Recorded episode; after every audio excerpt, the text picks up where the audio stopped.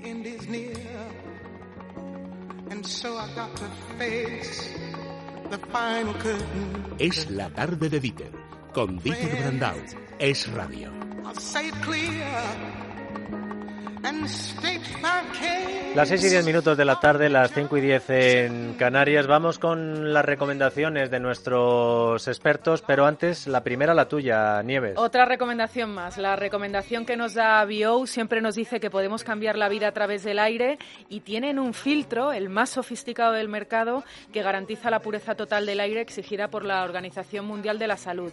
Es un sistema esterilizador del aire de uso profesional que lo podemos tener todos en nuestra casa con una simple llamada y encima el teléfono es gratuito, 900-730-122. Repito, 900-730-122. Por ser oyente de radio tenemos un 15% de descuento, que nos viene muy bien, y además podemos tener este aparato en casa de alto rendimiento durante 15 días. Lo vamos a probar. Si no nos convence, pues ya sabemos lo que pasa, pero nos va a convencer porque es buenísimo. Bio.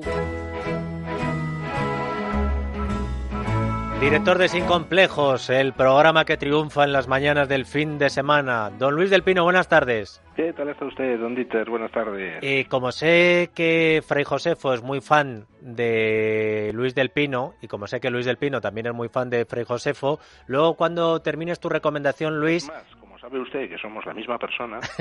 No, es broma, es broma, que luego los oyentes. Luis, Luis, Luis, ten cuidado porque luego ya te empiezan ahí eh, los enemigos de la libertad y te montan una campaña. Luis del Pino reconoce que es Fray Josefo y que la tierra es plana, en fin. Ten cuidado, ten cuidado que yo ya, eh, en fin, bueno, esto, luego vamos a escuchar juntos lo que nos ha escrito y contado Fray Josefo si te parece, pero antes tu recomendación. Pues hombre, vamos a hablar de alguien que pues descubrió algo que todos conocemos y que es el famoso Gran Cañón del Colorado. ¿Quién no ha visto ese Gran Cañón? Ese cañón inmenso por donde discurre el río Colorado que ha excavado pues unas barrancas tremendas con unos miradores brutales. Eh, bueno pues eso el primero en descubrirlo digamos para la historiografía occidental fue un español llamado Francisco Vázquez Coronado que este hombre pues era un salmantino que con 28 años pues eh, ya había sido nombrado gobernador de Nueva Granada, que era, perdón, de Nueva Galicia, que era un territorio ah, en el noroeste de México. Entonces, bueno, pues eh, como tantas veces sucede, llegaban leyendas de, de, fortunas inmensas que esperaban ahí delante si uno iba a buscarlas, y una de esas leyendas era la de las siete ciudades de Cíbola, llenas de riquezas, esperando a que alguien las cogiera. Entonces, el, eh, este Francisco Vázquez eh, Coronado fue encargado por el virrey de Nueva España, Antonio de Mendoza, para que hiciera una expedición hasta esas siete ciudades de Cíbola para ver si era cierto aquello, aquel mito, y bueno, pues en cualquier caso para colonizar toda esa zona norte de México. Y efectivamente en 1540 eh, marchó con un grupo de 300 españoles y 800, 800 nativos mexicanos, eh, con ganado, etcétera, y llegó pues hasta esa zona donde eh, efectivamente estaban las, las siete ciudades de Cíbola. Eh, pero antes de eso, pues tuvo que atravesar el desierto de Gila, montañas sin cuento, con lo cual para cuando llegaron a eh, eso que llamaban Cíbola, ya estaban todos los soldados hasta el gorro. Y al llegar a Cíbola, pues lo que se encontraron fue que efectivamente había ciudades, pero eran las ciudades de los indios pueblo, que llamaban la atención porque eran eh, eh, casas de tres pisos, etcétera, pero vamos, que los pobres indios pueblo vivían en condiciones pues bastante misérrimas, cultivando en unas tierras no especialmente fértiles aquello que podían, o sea que de riquezas nada de nada. Entonces, pues Vázquez Coronado dijo, ¿qué hago? ¿Asiento aquí a los colonos que tengo eh, para que eh, empiecen a arar una tierra que tampoco parece demasiado fértil. vamos a continuar. Y efectivamente continuaron y llegaron hasta el sur de Nebraska. Si, eh, si los oyentes se molestan en mirar un mapa, verán que el viaje que se hicieron desde Culiacán en México hasta el sur de Nebraska, pues fue inmenso. Y en ese viaje fue cuando descubrieron algo que uno de los que iba en, en aquella expedición dijo que, que encontraron una barranca que era imposible bajar ni por un lado ni por el otro y que apenas se podía ver el río en el fondo que los indios de la zona decían que era un río caudalosísimo, pero que sin embargo desde arriba, desde aquellas barrancas, se veía como un simple arroyuelo. Y a ese río inicialmente no le llamaron Colorado, sino Tizón. El nombre de Colorado vino, vino después y la verdad es que no sé muy bien quién se lo puso. Y al final, pues Vázquez Coronado, pues optó por regresar, no encontró riquezas por ningún lado, y a la pa casa de nuevo. Y en el viaje de vuelta tuvo la mala pata de tener una caída de caballo, se pegó en el coco y se quedó pues un poco trastornado.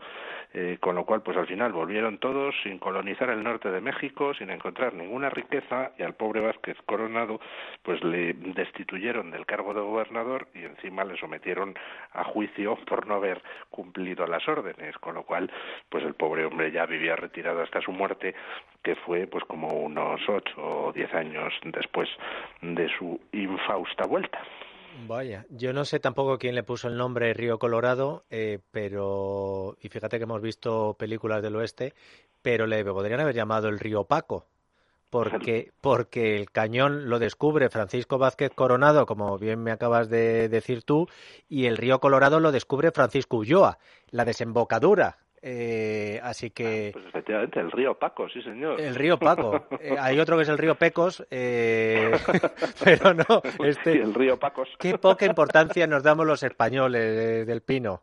Pues, pues sí se ve esa inmensidad de la naturaleza que es el Gran Cañón del Colorado y el río Colorado. Bueno, pues el cañón lo descubrió un Paco y el río, la desembocadura, eh, lo había descubierto otro Paco de los de Hernán Cortés. Eh, don Luis, eh, ¿quieres escuchar conmigo a Fray Josefo? Hombre, cómo no, por supuesto que sí. Pues de la pandemia y la epidemia han surgido estos versos de nuestro Fray. Hoy nos vamos a enterar de quién es la culpa de la pandemia.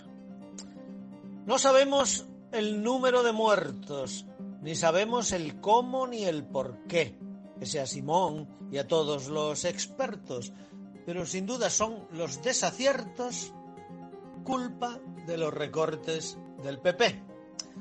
Si no tenemos test a día de hoy, la culpa de esta falta yo la sé. ¿Quieren que se la diga? Pues ya voy. Es por las paseatas de Rajoy y, en fin, por los recortes del PP. Que se contagian nuestros sanitarios por sus medios precarios y no nulos. Pues la culpa, según los telediarios, la tienen los fascistas reaccionarios que en Internet difunden muchos bulos. Si mueren a millares los ancianos, en esto no hay que hacer mucho hincapié, por su avanzada edad, no están muy sanos. Y la culpa es de Vox, de Ciudadanos y de aquellos recortes del PP. El 8M y lo de la mujer no pudo propagar la enfermedad, pues dicen en la sexta y en la SER, y si lo dicen ellos es verdad, que todo fue imposible de prever. ¿Imprevisión de este gobierno? No, no caigan en el tópico cliché. La pandemia es global y pienso yo que si España más fuerte le afectó, pues es por los recortes del PP. A esto también se añade otra razón, y es que Rajoy salió a pasear. Y luego la maldita oposición que insiste en los reproches en lugar de remar en la misma dirección. Si España es number one en fallecidos, pues Sánchez va a arreglarlo, tengan fe, permanezcan en casa recluidos y piensen que se encuentran tan jodidos, ¿por qué? Por los recortes del PP. En fin, háganle caso al gran Tezanos y a todo lo que diga TVE. Y lávense muy bien, muy bien las manos, que los virus patógenos e insanos los traen los recortes del PP.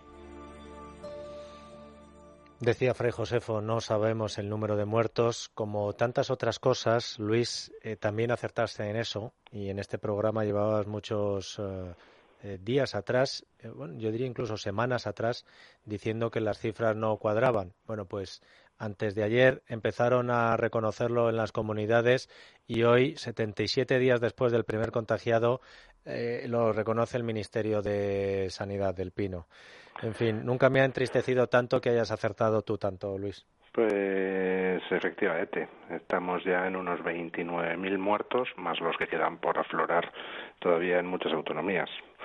Eh, pero bueno, lo más terrible es que tenemos al mando del buque a un capitán absolutamente sobrepasado mm, y mientras no le quitemos, esto tiene muy mala pinta lo de 29.000 muertos no es que lo diga Luis del Pino, es que son los 20.000 que reconoce Sanidad más 9.000 que reconocen las comunidades autónomas. Son 29.000 muertos oficiales, oficiales, porque son datos oficiales. Lo que pasa es que aquí cada uno da el suyo.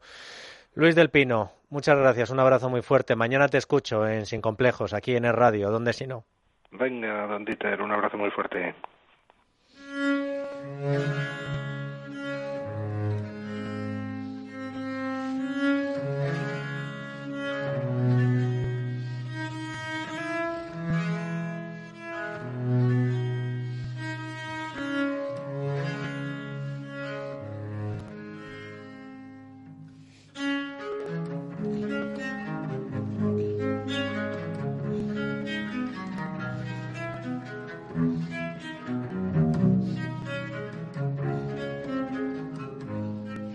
Don Andrés Amorós, buenas tardes. Buenas tardes, Dieter. ¿Qué estamos escuchando, maestro? Porque siempre que usted tiene, pone una música, tiene un porqué. Bueno, en realidad hoy tiene poco porqué porque no tiene mucho que ver con el personaje del que voy a hablar, pero simplemente la belleza. Esto era. Ah, no es poco, ¿eh? La viola de gamba. Hay un español, aunque él no quiera serlo, que se llama Jordi Sabal, que es el que mejor toca del mundo la viola de gamba, y el compositor es un francés del siglo XVII, XVIII, Maren Maré. Si te acuerdas la película Tú le maté en Monde, bueno, que se hizo famoso en el mundo, pues esto forma parte, es una de las, lo llama folie de España, de las locuras, la folía de España. Bueno, y yo voy a hablar, eh, voy, voy a recordar a un personaje español histórico, pero mucho más próximo, pero un personaje muy importante que probablemente, y no, no te hago ningún examen, eh, por Dios, pero probablemente tú ni lo has oído nombrar, ni muchos de nuestros oyentes, porque tuvo, en fin, una, eh, una desgracia, que es que murió muy, muy joven, era un personaje absolutamente excepcional del mundo intelectual, se llamaba Ángel Álvarez de Miranda. Vivió de 1915 a 1957. Y para situarlo, ¿qué fue? Pues mira, el primer catedrático español de una materia que hasta entonces a nadie le había interesado, que era Historia de las Religiones. Él era de un grupo intelectual de la posguerra que donde había gente pues muy importante, Ruiz Jiménez, Pedro Lain Entralgo, José Luis Aranguren, Dionisio Ridruejo, Antonio Tobar, José María Valverde, Federico Sopeña y varios de ellos, yo no llegué a conocerlo, porque claro, murió muy joven, pero varios de ellos me decían que Ángel Álvarez de Miranda era quizá mm, el más brillante o de los más brillantes. ¡Qué bárbaro! Eh, porque ser el más brillante de esa compañía... ¿eh? Fíjate, ¿eh? decía Aranguren que tenía una valía excepcional. Y lo que significaban todos estos, resumiéndolo mucho, bueno, pues venían de la falange, pero eran de una falange, digamos, aperturista en la época de Ruiz Jiménez. Él estudió en la primera promoción que estudió en Madrid después de la guerra filosofía y letras. Hizo una tesis histórica, digamos, sobre Polibio, ya sobre un tema, fíjate, el conflicto entre el racionalismo y la religiosidad o sea, un tema ya de cuidado. Y además él escribió en una serie de revistas que yo también a veces me, enfado un poquito porque la gente, por ignorancia y por sectarismo, pues dice, claro, en la época de Franco no había nada, la negrura absoluta. Mire usted, hay que conocerlo, ¿eh? no, hay que conocer un poco las cosas. Pues hubo una serie de revistas muy importantes, entonces hablo de los años 50.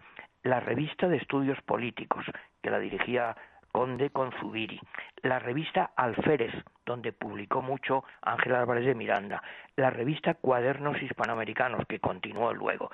Bueno, le nombraron director del Instituto Español en Roma, que se creó entonces el Instituto de Lengua y Literatura Españolas, allí llevó a muchos españoles, hizo su tesis en la Universidad de Roma con un catedrático que era entonces el número uno en el mundo de historia de las religiones, Petazzoni se hizo amigo también por carta de alguien que se nos suena un poco más, que es Mircea Eliade. Y a la vuelta se crea en Madrid la Cátedra de Historia de las Religiones y él la gana porque es que era prácticamente el único que en España sabía de eso, le interesaba eso. Y enseguida pues sufre una enfermedad mm, terrible. Yo no sé exactamente cómo llamarla médicamente. En sus eh, cartas se habla de los nervios motores.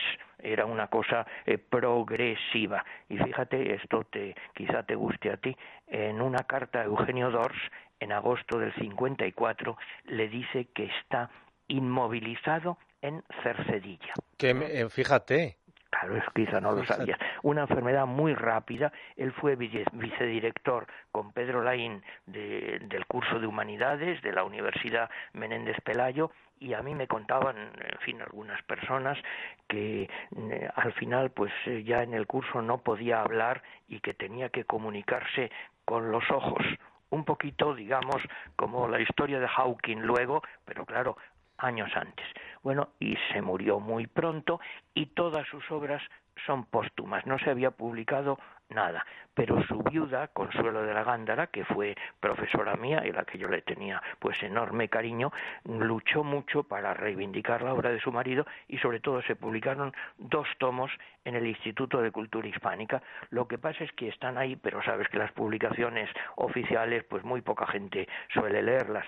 Yo te voy a llamar la atención sobre dos libros y quizá te parezca un poco exagerado, pero vamos, sabes que no no estoy tan loco. Mira, hay dos libros de Álvarez de Miranda fundamentales. Uno se llama, pero no solo sobre historia de las religiones, sobre la cultura en general, uno se llama Mitos y Juegos del Toro y es el libro fundamental para conocer el origen de la tauromaquia, que en principio es un rito religioso y que luego deriva en un espectáculo. Y el otro libro, que fue un cuadernito Taurus también, pero que ahí hay un problema, que le pusieron un título malo, y sabes que eso determina el éxito de un libro. Mira, se llamaba La metáfora y el mito. Entonces eso, pues bueno, a la gente le atrae, mm, pues no demasiado. Si le hubieran llamado, por ejemplo, Sexo y Religión en García Lorca, imagínate. Bueno, pues habla de eso, exactamente, que de dónde viene, es uno de los mejores libros que yo conozco sobre García Lorca, de dónde viene la profundidad poética del talento, por supuesto, que tiene, pero lo compara con Shakespeare, porque lo que dice es que Lorca no es un poeta, digamos, eh, racionalista, culto, académico, sino que conecta con unas realidades básicas del ser humano que están en las religiones mediterráneas, con esos mitos básicos, la sangre, la tierra, el cuchillo, la fecundidad o la esterilidad, un trabajo breve pero fantástico. Cuando yo se lo he enseñado, pues mira, por ejemplo, a Luis Pascual, se lo hice conocer a la gente de teatro para entender a García Lorca, pues es fundamental. Entonces, una persona que vivió pues poco, desgraciadamente, a su muerte, como es lógico, se suprimió la Cátedra de Historia de las Religiones.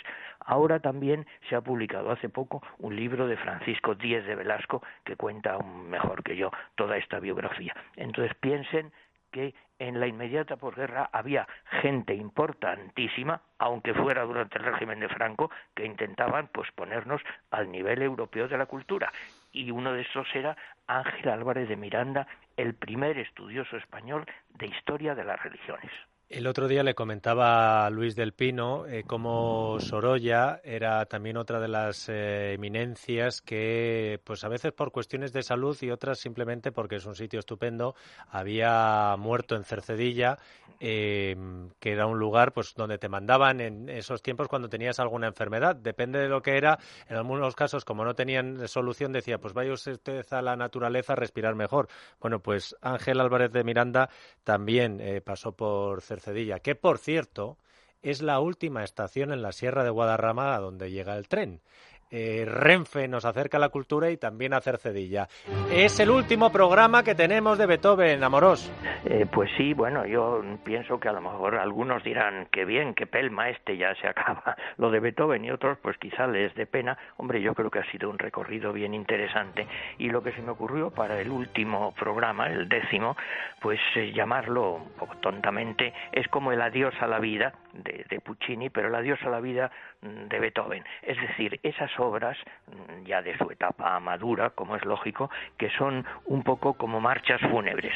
Primero tiene una ya muy famosa, la más conocida, que en la tercera sinfonía hay un tiempo que es la marcha fúnebre. No sé si te acuerdas. Pam, pam, pam, pam, pam, pararam, pararam. Y luego también una sonata. Bueno, y concluimos con una obra que es absolutamente terrible, tremenda, maravillosa, dura, ¿eh? complicadita, que es lo que llama en alemán la grosse Fuge, una gran fuga. Fíjate, la escuchó Stravinsky y dijo, esto será más contemporáneo que yo y seguirá siéndolo. Y a la vez se basa en Juan Sebastián Bach la fuga.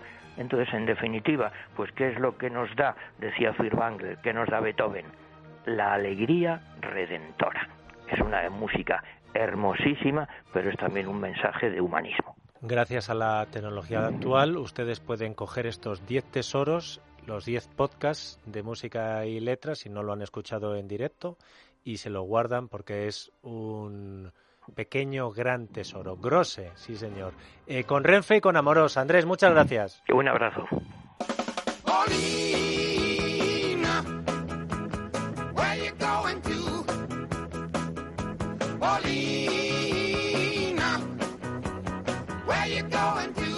Pablo Molina, buenas tardes. Muy buenas tardes. ¿Cómo estás, Pablo? Bueno, pues aquí en casa. Hoy, este fin de semana voy a quedarme en casa. Pues haces muy bien. Eh, como tú creo que va a estar mucha gente y a lo mejor le quieren echar un vistazo a la televisión.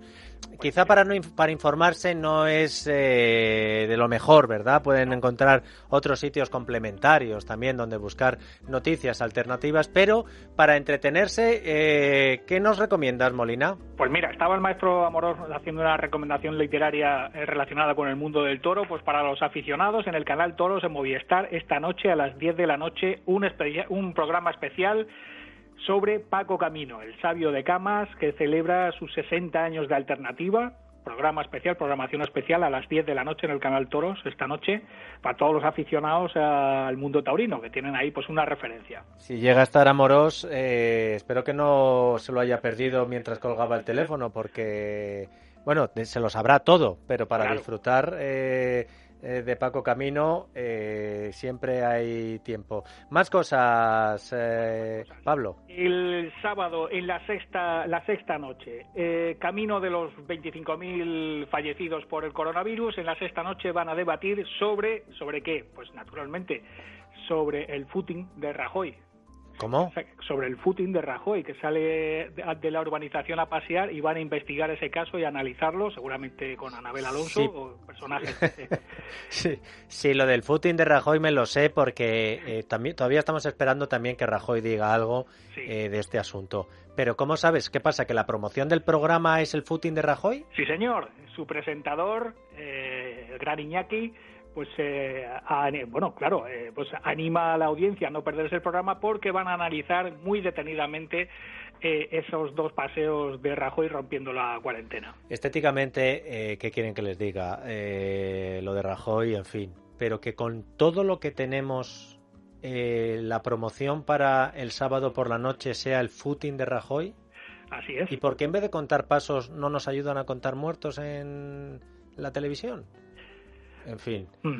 Eh, más cosas, Pablo. Bueno, el sábado por la noche, los que no quieran ver el footing de Rajoy, eh, a las 10 de la noche, eh, pues una película palomitera, estas son de las mías, El Caballero Oscuro en Antena 3 a las 10 de la noche el sábado, que pasa por ser, y tal vez tengan razón quienes así lo aseguran, la mejor película sobre Batman. ¿Esta cuál es? La de... Christian Bale. Ah, y esta para ti es la mejor, ¿no? Para mí sí sí, sí, sí, sin ninguna duda. Pues te voy a decir que el otro día he tardado, pero he visto en la tele Joker. Hombre. Oh. Bueno. Oh. Eh, la de ahora, la de ahora, sí, sí, sí, sí. Ah, me pregunta Nieves, sí, eh, muy bien, eh, estupendamente. Sí, sí, sí, sí. A mí me, me, ha encantado, me ha parecido un peliculón. Sí, Joaquín Fénix está tremendo en esa Sí, es que además eh, no sé si estará él tan zumbado como en la peli, pero vamos, clava el, el sí, papel. Sí. Eh, ¿Algo más, eh, Molina? Sí, mira, el domingo por la noche en la 2, todos los domingos a las nueve y media hay un programa que se llama Imprescindibles, que en alguna ocasión he visto, pero este, este domingo eh, lo dedican a la figura de Ramón Menéndez Vidal. O sea que el, yo creo que va a ser un buen programa para la noche del domingo para cerrar la semana. Eh, repíteme porque a muchos oyentes puede que le interese. En la 2, el domingo a las nueve y media de la noche, el programa Imprescindibles dedicado al filólogo, antropólogo, eh, historiador eh, Ramón Menéndez Pidal. ¿Qué tal tiempo te está haciendo en Murcia? Aquí en Madrid eh, estamos de lluvia y de fresquete eh, bien servidos, ¿eh? Aquí buena temperatura, pero cae de vez en cuando algún chispeito, lo cual no está mal. Pero bueno, de temperatura vamos ya vamos cogiendo la pista ya por encima de los 25 grados, o sea que eh, bueno, pues mira, te diré que ahora el mal tiempo es cuando menos nos sí. importa. Así la gente eh, le cuesta menos quedarse en casa. Así es. Pablo, un abrazo muy fuerte, amigo. Un abrazo hasta la semana que viene. Adrián González, director de comunicación de Mundo Natural, buenas tardes. Buenas tardes, Dieter. Seguimos con la recomendación vital para esta crisis eh, del coronavirus, Adrián. Exactamente, porque Dieter, normalmente nos recomiendan eh, trabajar sobre la primera barrera de defensa, que es las manos, es decir, la, la piel y las mucosas pero eh, se olvidan muchas veces, e incluso todos los especialistas, no te creas que es, eh, son los sanitarios solamente que están dirigiendo esto, todos en general eh, se olvidan de marcar algunas recomendaciones como es la alimentación, sobre todo los alimentos esenciales, los que no puede fabricar nuestro organismo, que son muchos necesarios para un buen funcionamiento del sistema inmunológico. La segunda barrera de defensa de nuestro organismo son los macrófagos y la tercera barrera de defensa ya son los linfocitos. Entonces es importante en este sentido eh, nosotros recomendar desde este programa eh, trabajar sobre la segunda y tercera barrera. Para eso vamos a proponer un suplemento, Inmunoplus. ¿Por qué Inmunoplus? Porque contiene el hongo shiitake, que es un gran acumulador de nutrientes, el extracto de calostro, que también viene muy bien para obtener hasta 75 factores relacionados con la inmunidad, la equinacia, el, el, el que es el, antibiótico natural de la, de la colmena que protege a la reina, incluso ese extracto de semilla de pomelo y la vitamina C que contribuye al buen funcionamiento del sistema inmunológico. No hay que tomar ni cuatro ni cinco productos. Toma una cápsula de Inmunoplus por la mañana, uno por la tarde, aliméntate bien y muévete en casa dentro de las condiciones que pueda para darle fuerza al sistema inmunológico a esa segunda barrera de defensa y a la tercera. Adrián, ¿te acuerdas que hace dos semanas, no la semana pasada, sino la anterior, tú ya nos habías alertado sobre la compra masiva en supermercados de, de harina y levadura y alertaste sobre lo de cuidar la alimentación? Bueno, pues hoy el país publica harina y levadura, la nueva obsesión tras el papel higiénico. Cuiden la alimentación, hagan caso Adrián González. Por cierto, la eh, experiencia logística de Mundo Natural anda que no se está sirviendo en esta crisis porque vosotros a través del teléfono y a través de Internet lleváis vendiendo desde hace muchos años, ¿eh? Llevamos hace mucho tiempo vendiendo, hemos mejorado incluso y en 24 horas tienen en su domicilio lo que necesitan, geles desinfectantes, lociones, eh, todo lo que los aceites esenciales, la, la, cosmética natural, incluso las mascarillas las pueden pedir en las farmacias Mundo Natural porque estamos sirviendo según vamos consiguiendo. Bueno, pues sin tener que bajar a la calle, para farmaciamundonatural.es. Adrián, un abrazo muy fuerte, cuídate tú también, ¿eh? Gracias, adiós igualmente. Es la tarde de Dieter, con Dieter Brandau. Es radio.